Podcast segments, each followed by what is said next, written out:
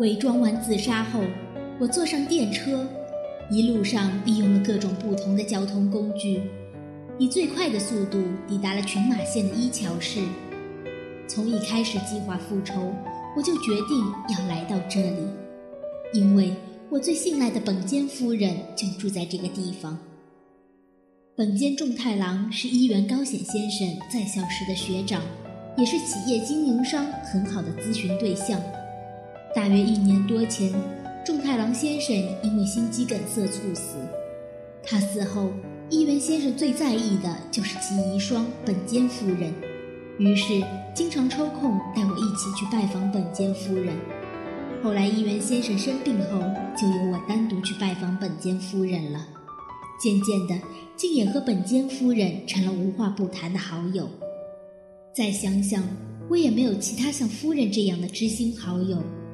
于是，当我决定要报仇，想要伪装自杀时，唯一的藏身之所只想到了夫人这里。当然，我一定要隐瞒我的复仇计划，毕竟本间夫人是不可能宽恕犯罪的，我也不想给她惹麻烦。结果。我竟没有能见到本间夫人。不对，见是见到了，但是我在本间家看到的是他倒在客厅里的遗体。遗体已经开始腐败，飘着阵阵尸臭的遗骸旁边有一张打开的报纸。那张报纸的社会版面刊登着发生在回廊亭的殉情事件，虽然没有刊登姓名，但本间夫人一看就知道了。上面写的 A 小姐就是我。本间夫人一定是看到新闻后受了刺激，因而心脏病发作身亡的。而我决定说谎，隐瞒本间夫人的死，然后伺机等待未来的某一天，变装成本间夫人，一定会有机会的。唯一让我心里过意不去的是，我把本间夫人的遗体埋在了壁橱的地板下面。当我把水泥灌下去的那一刻，更是感到心疼不已。但不这么做，尸臭就会蔓延开来。之后，我就开始强记所有与夫人相关的事情，练习变装。外国有个女人写的纪实小说中，提到她曾持续变装成老妇，生活了好几年。这对我而言也不是不可能的，何况我只需要骗几天就好了。然而，变装并非如想象般容易。我每天晚上对着镜子练习，练到有自信以后，才敢外出测试自己变装后的成果。就这样过了四个多月，我从报上得知了伊原先生过世的消息，一半悲伤，一半心想：该来的终于要来了。我穿起本间夫人的丧服，进行了一次几乎完美的变装。去参加了伊原高显先生的告别式。告别式由公司主办，除了伊原家的人以外，还有公司重要干部、生意上往来的客户等等，相当热闹。可是，没有任何人看出我是个冒牌货，当然更没有人发现我就是童生之离子。我初次以本间夫人的便装登场，算是成功了。但是下一步要怎么办呢？该如何步步逼近，进攻核心呢？不料这个棘手的问题，对方却主动解决了。告别式结束后一个礼拜，我接到了一元仓介的来信，信里说高显先生遗嘱公开的时间定于高显先生七七那日，遗嘱公开在回廊亭内举行，请遗嘱相关人员出席。而本间夫人的名字也在名单上，所以我便毫不犹豫地立刻回函，说自己愿意出席。我经历了这般漫长的路途，终于再度踏进回廊亭中。这次我不是童生之离子，我是本间菊代。凶手就在今天出现在回廊亭的这些人里面，这样一切才说得通。只是。我不知道是谁，所以我只能设下圈套，让对方自投罗网。而这个圈套，就是刚才他们所看到的童生之离子的遗书。如果是凶手的话，就一定会来偷这份遗书。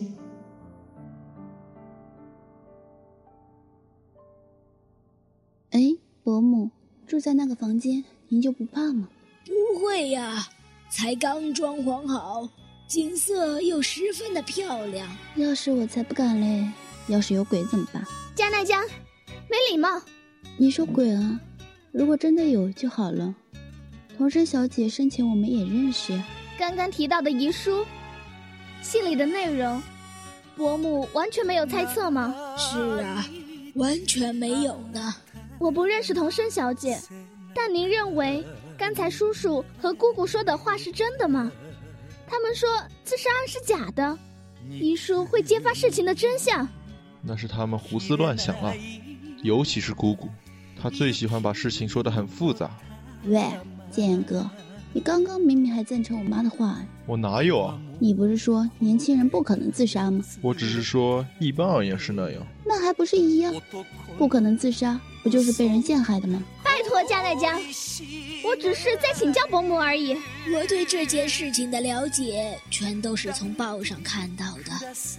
我倒是想要问问你们，当时你们不是住在这里吗？是啊，一年一次家族的例行聚会。哦，那你们一定吓了一大跳吧？没有，我睡得很熟，后来突然被吵醒。当时我睡在河洞，离起火的房间很远，不会害怕。但妈妈就很害怕了，因为她离那里只隔了一条走廊，又自己一个人住。贾乃江。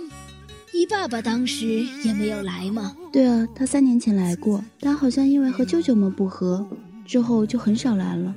还好没卷入那个灾难中，他算是运气很不错的了。加奈江的父亲我见过一两次，是一路辛苦打拼的生意人，或许觉得和仓介这些自以为是的知识分子谈话会格格不入吧。总之。当时如果不在的话，就可以排除嫌疑。所以仓介的太太也是一样，她的身体不好，一直都住在疗养院里。那第一个发现起火的人是谁呢？嗯，是谁啊？我不知道谁第一个发现的，我是听到我爸的声音才知道出事的。他当时一直大喊失火了，我也听到了，但之后的情形就不清楚了，大家就慌慌张张的。邮箱的房间离起火的现场很远吗？对，和这次一样，住夜之三。你当时已经睡了呀？是啊，我也是听到外面的叫声才醒过来的。所以说，邮箱跑出去的时间算是早的了。是吗？是啊，我跑出去时就看到邮箱往本馆跑。那是加奈江，你太会睡了。当时加奈江只看到了邮箱吗？应该大家都在吧，我不太记得了。不过我记得和女主人擦肩。她一边问：“大家都没事吗？起火前没有人听到任何声音吗？难道就没有这方面的证词吗？”大家都在睡觉呀。就算居之一的房间有声音，顶多只有隔壁的耀子姑姑听得见吧。有声音也不见得一定是从居之一发出来的呀。管他别的房间有什么声音，那跟火灾有什么关系吗？是吗？对了，如果纵火的凶手在里面，就可能听见他出入的声音。要不要去问问大家？加奈江，那种声音怎么能当做证据呢？就是说，问这种问题只会让大家陷入恐慌吧。我只是说，如果真的有凶手的话，或许会有声音。可是你们却这样联手攻击我。好了好了，别吵架嘛。哦，真热闹啊！泡澡真舒服。本间夫人不去泡一下吗？哦。我傍晚的时候已经泡过了，那我去洗了。你们在聊什么？刚刚说到纵情案那晚的事，如果他们真的是被人陷害的，想问问看有没有人有线索。哦，那件事啊。舅舅知道些什么？半夜有没有听到什么声音？我刚才说了。没有，不记得了，因为那天睡得很熟。那芝芝也是听到苍姐的叫声才醒过来的吗？是啊，她实在太大声了，吓了我一大跳。您当时是住在哪个房间呢？跟这次一样，是叶之一。伯母，先失陪了，我要去洗澡了。好好，去吧去吧。那我也先失陪了。年轻人在可真是热闹呢，而且油香和加奈江长得又漂亮，根本不知道他们脑子里在想什么，一不小心惹他们不高兴可就惨喽。瞧您说的，还真是夸张呢。真的啦，喝点东西吧。夫人要喝什么？哦，什么都好。那么，就来点威士忌吧，顺便来点小鱼，配上热乌龙茶。好的，我明白了，请稍等。前桥还很冷吧？是啊，不过最近庭院的盆栽可终于发芽了呢。听说您没和家人同住啊？对，本间去世后，我就一直一个人。一个人多少有些不便吧？要不要请个帮佣？我也有这么想过，但没有人要来呀，也找不到可以相信的人。不过一个人反倒轻松呢，也有好处啊。您附近的邻居呢？最近比较疏远了，年轻一点的都不喜欢做家事。是吗？或许是吧。不过与本间夫人相处的感觉很奇妙，很不可思议。我一点都不觉得是与年长的人相处在一起。那是因为我的个性本来就比较幼稚吧？不，我不是那个意思。应该说您的内在还很年轻。危险，得赶快转移话题才行。哎呀，茶怎么还没有来呀？对哦，怎么那么慢啊？我去看看。真是抱歉，让你们久等了。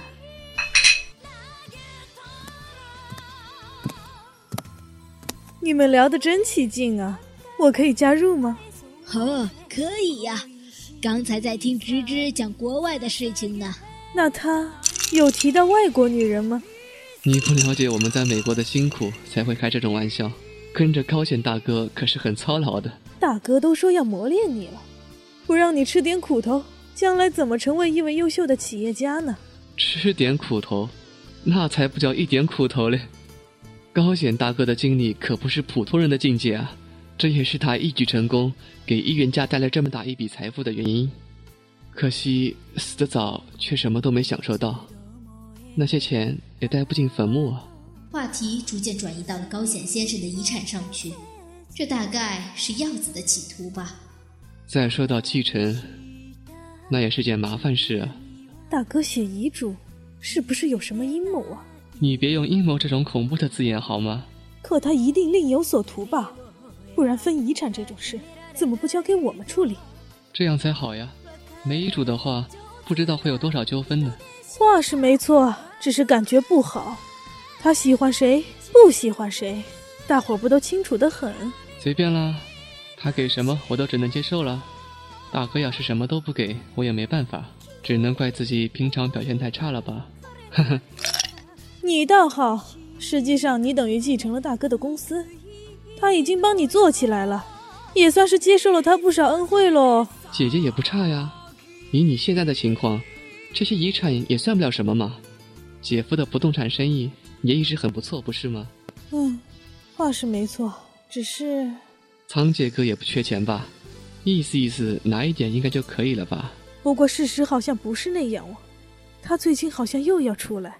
出来，该不会是？当然是选举啊！他之前不就说过了吗？结果那次没选，但今年好像是认真的。上次是因为高显大哥不支持他才放弃的吧？因为大哥认识很多议员，所以不希望自己的亲人踏入政坛。难道他认为大哥不在会更有机会吗？选举可是要花很多钱的呀！啊，抱歉，让您见笑了。真是的，不好意思。这是我们的家丑，不会不会，我活到这把年纪也很少遇到这样的事情呢，倒是觉得挺有意思的。出来竞选，选上的话不是更好吗？嗯，选得上吗？换个话题吧，说点轻松的。对了，谈谈你们家那江的婚事吧。有人说要帮他说媒。哎呀，原来他要结婚了呀！他本人好像还没那个意思，好几次都有人说要帮他说媒，但一提到要交换照片，他就拒绝了。大概有心上人了吧？有的话倒好，在我看来是没有。不过这种事，做妈妈的感觉都不准。令媛那么漂亮，一定有很多仰慕追求者，只是不知道该选哪个吧。谢谢，可惜完全不是那么回事。坦白说，他还是个孩子。我老公也说，他不到三十是没法当人家媳妇的。那么说也太严格了吧？比起加奈江，应该是油香先结婚才对吧？只是季代美好像不肯放手。他跟剑燕不知道相处的如何，以前就说要让他们两个在一起的。是吗？我看只是剑燕单方面喜欢他，油香根本没那个意思。可是苍介兄好像很看好他们两个哦。当然，邮箱嫁过去的话，财产就有两倍了呀。有那么单纯吗？苍介哥的脑袋就是单纯呀。和他比起来，比较有谋略的应该是季代美。他希望邮箱嫁给政商相关人士，所以如果哥哥出来选举，甚至当选了的话，或许他就会答应了吧。只是听加奈江说，游香好像有中意的对象了，不知道是谁，但好像不是剑影。是哦，我还是第一次听说。芝芝，那你没有中意的对象吗？没缘分。虽然我这个年纪已经不适合再被叫做单身贵族了，但没办法，就还是个王老五。说这种话，其实是你眼光太高太挑剔了。本杰夫人，您说说看，快要四十了，我弟弟还是个单身汉，我们敢大声对别人说吗？怎么枪口对到我这儿来了呢？看来这个话题也不太好。啊，我也差不多该休息了，是有点累了呢。也是，明天不用早起。请您好好休息，晚安。好期待明天啊！晚安，各位。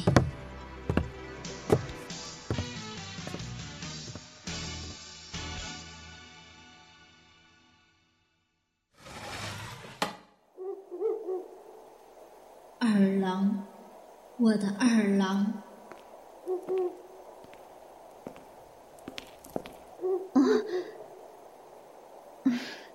晚上的夜景很棒吧？是啊，我欣赏好久了。女主人也出来散步吗？啊，没有，我在巡房。平常不需要，不过今晚有客人，有劳您了。这没什么，顺便就当散散步了。这女人有杀我们的动机吗？其他人会有，目的是遗产。可是这个女人，就算我们死了，对她而言也没有什么好处。硬是要说的话，难道是嫉妒？或许有可能，自始至终她都是情人，最后高显先生却没有向她求婚，结果一个不过才当了六年的女秘书，却夺走了他企业夫人的宝座。一时冲动之下。他或许会把我们给杀了吧？不对，那不是一时冲动，是计划甚密的谋杀。如此说来，小林真穗的嫌疑就减轻了。嗯，怎么了？没事没事。请问您在这家旅馆待了多久了？嗯，前前后后差不多快二十年了吧。哦。那您一直是单身吗？是啊，我原本跟一元先生说过，结婚以后就要辞职，但工作实在是太忙了，一直都没有时间管别的事情。没有好的对象吗？应该这么说，当初来这里上班的时候，就已经错过了姻缘。哎呀，您真爱说笑。医院先生非常喜欢这家旅馆。他说这里比自己的家更能让他放松。这一点我当然知道。高显先生来这里时，大多数时候我都是一起来的。当这里的女主人，可能不久了。就看明天的结果如何。不用担心。大家都非常认同你的能力，不管谁经营，一定都会让你继续做下去的。谢谢，不过坦白讲，我也有点累了，也差不多该休息休息了。这样啊，老客人可是会非常失望的哟。不，怎么会呢？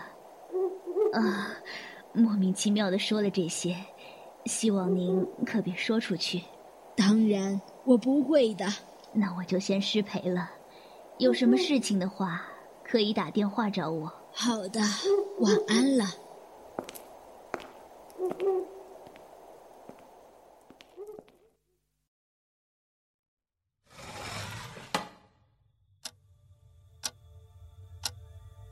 刚刚过了十一点，以一个将近七十岁的老人来说，这时候上床睡觉是理所当然的。我换上睡衣，把那封信放在了枕头边上，也就是那封同生知离子的遗书。